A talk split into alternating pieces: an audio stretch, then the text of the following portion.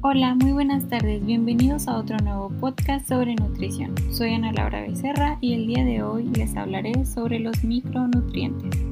Para comenzar tenemos que estos también son conocidos como vitaminas y minerales. Son componentes esenciales de una dieta de alta calidad y tienen un profundo impacto sobre la salud. Aunque solo se necesitan en cantidades ínfimas, los micronutrientes son los elementos esenciales para que el cerebro y los huesos y el cuerpo se mantengan sanos.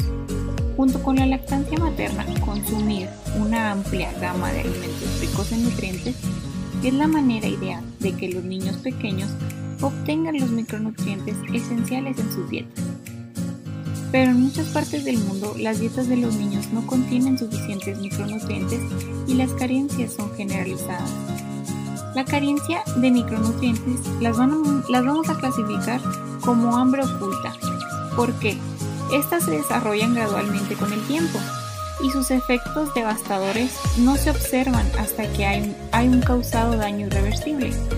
Aunque puede que el niño se vaya a dormir todas las noches con el estómago lleno, las carencias de los micronutrientes significan que su cuerpo está todavía hambriento de una buena nutrición. Millones de niños sufren retraso en el crecimiento, ya sea retraso cognitivo o debilidad inmunológica. También presentan enfermedades como el resultado de las carencias de los micronutrientes. Para las mujeres embarazadas, la falta de vitaminas y minerales esenciales puede ser catastrófica y esto aumenta el riesgo de que sus hijos sufran y sean bajo, tengan bajo peso al nacer, tengan defectos de nacimiento abortos e incluso la muerte. ¿Cuáles son las principales carencias? La principal causa del daño en el cerebro de los niños que es posible evitar es la carencia del yodo. Sus efectos son devastadores y ocurren durante el periodo de desarrollo fetal y en los primeros años de la vida del niño. Tenemos que la carencia de vitamina A afecta un tercio de los niños que viven en contextos bajos y medianos ingresos, principalmente en África y en Asia Meridional. También la, carencia de la vitamina A debilita el sistema inmunológico. ¿Esto qué va a hacer? Va a aumentar el riesgo de que el niño contraiga infecciones como el sarampión y las enfermedades diarreicas, de las que los niños pueden morir a causa de ellas. La carencia de hierro puede ocasionar la anemia, que aumenta el riesgo de hemorragia y de sufrir una infección bacteriana durante el parto y esta está implicada en las muertes maternas. A su vez, los bebés pueden nacer prematuramente y sufrir infecciones.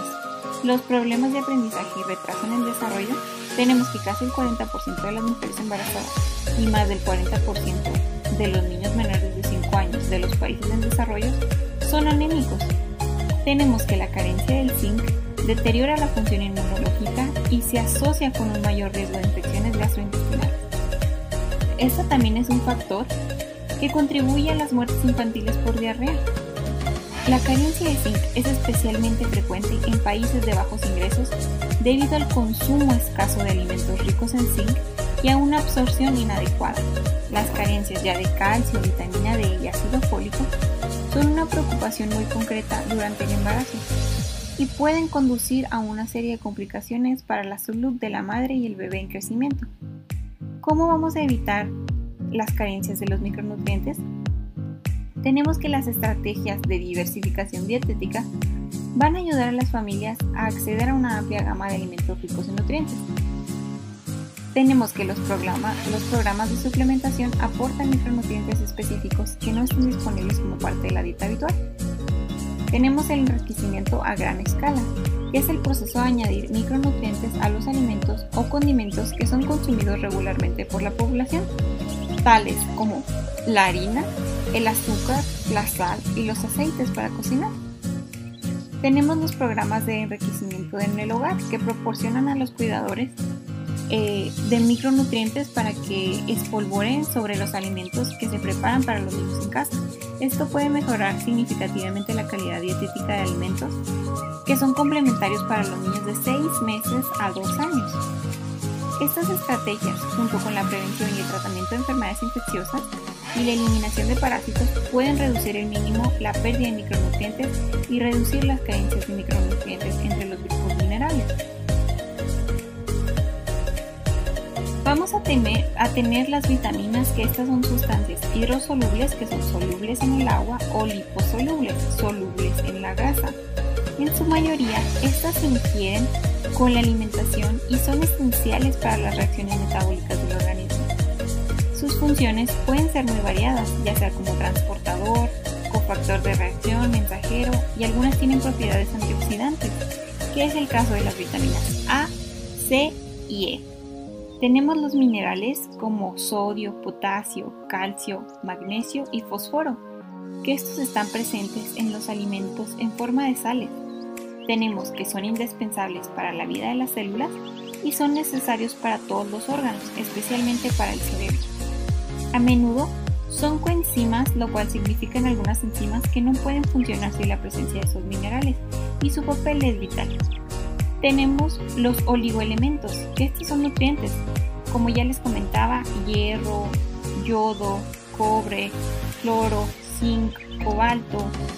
Estos también son llamados oligoelementos porque se encuentran en el estado de transas en el organismo. ¿Qué pueden hacer estos? Pues son elementos constitutivos de los tejidos y estos también pueden intervenir en la actividad de las enzimas y las hormonas. Tenemos que estas sustancias proceden obligatoriamente de la alimentación y la capacidad de almacenaje del organismo, que esta es muy limitada, por lo tanto, el aporte debe ser regular. Tenemos los ponifelones, flavonoides y los carotenoides.